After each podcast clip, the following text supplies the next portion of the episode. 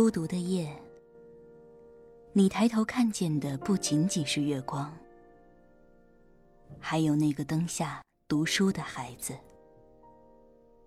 这里是月亮下的读书小窝，欢迎收听月牙读书。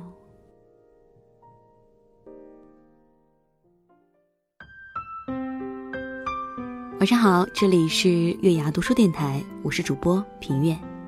今天要为大家分享的文章来自艾小羊。什么样的生活让我们觉得富足？让我们一起来分享一下文章吧。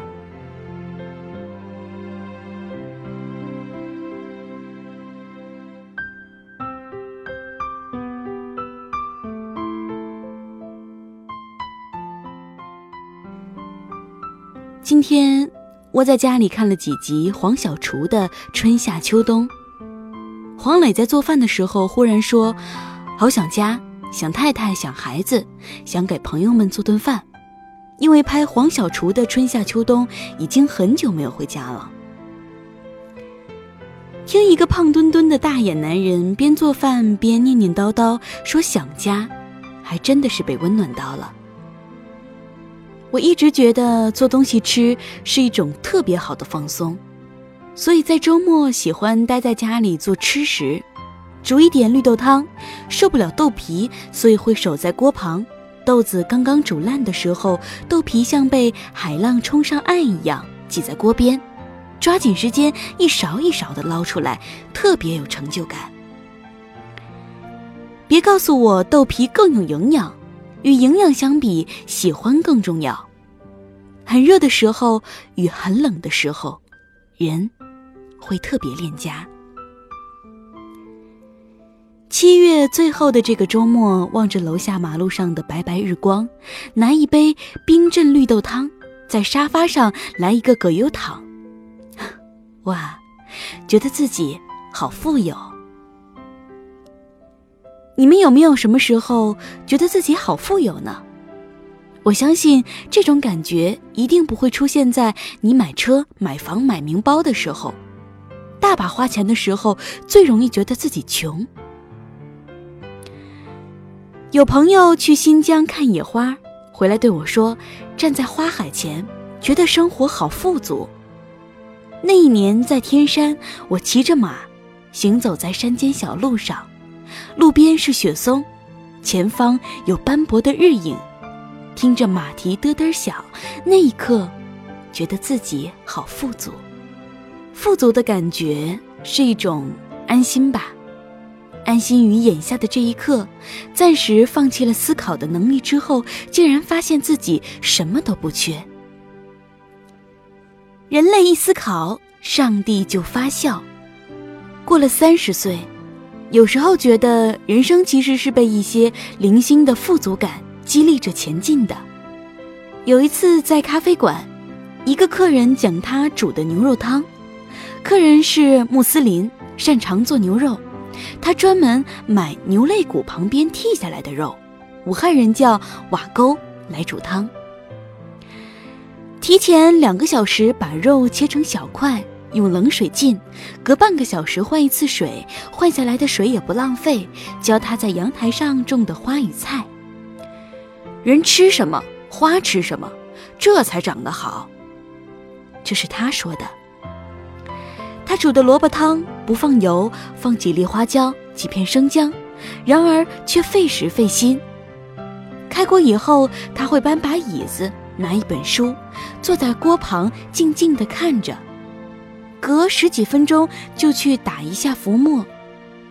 肉八分熟，放切成大块的白萝卜，还是隔十几分钟打浮沫。最后煮出来的汤没有一丁点的油腥味。盛碗的时候放一点点香葱。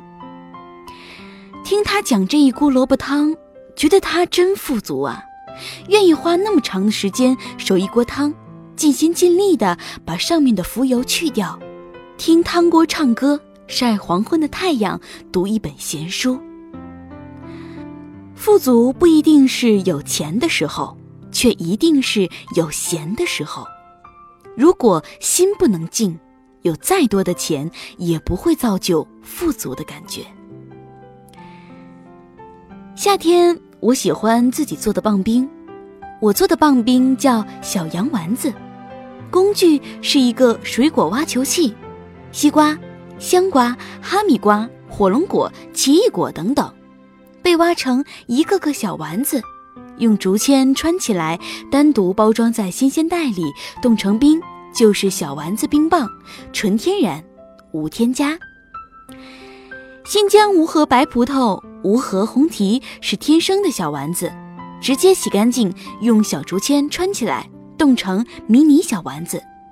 女儿最喜欢吃的就是这种冻葡萄粒，而我最爱冻榴莲。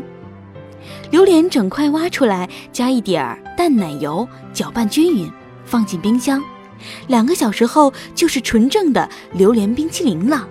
即使不加淡奶油，榴莲也有冰淇淋的口味。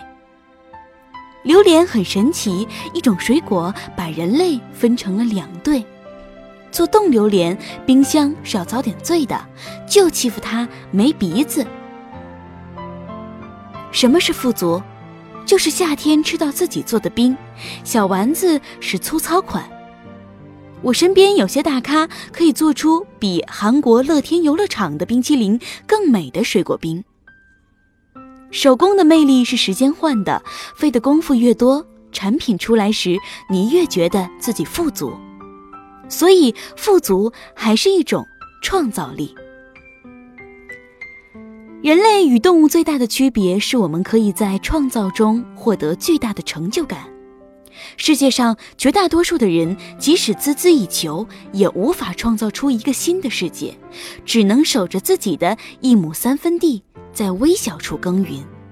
当一片红心火龙果被做成猫头冰棒的样子，塞给不爱吃水果的孩子，他满足的表情提醒着你：你是一个富足的人。懂得在生活细微之处创造不一样的新鲜感，愉悦自己，就是富足。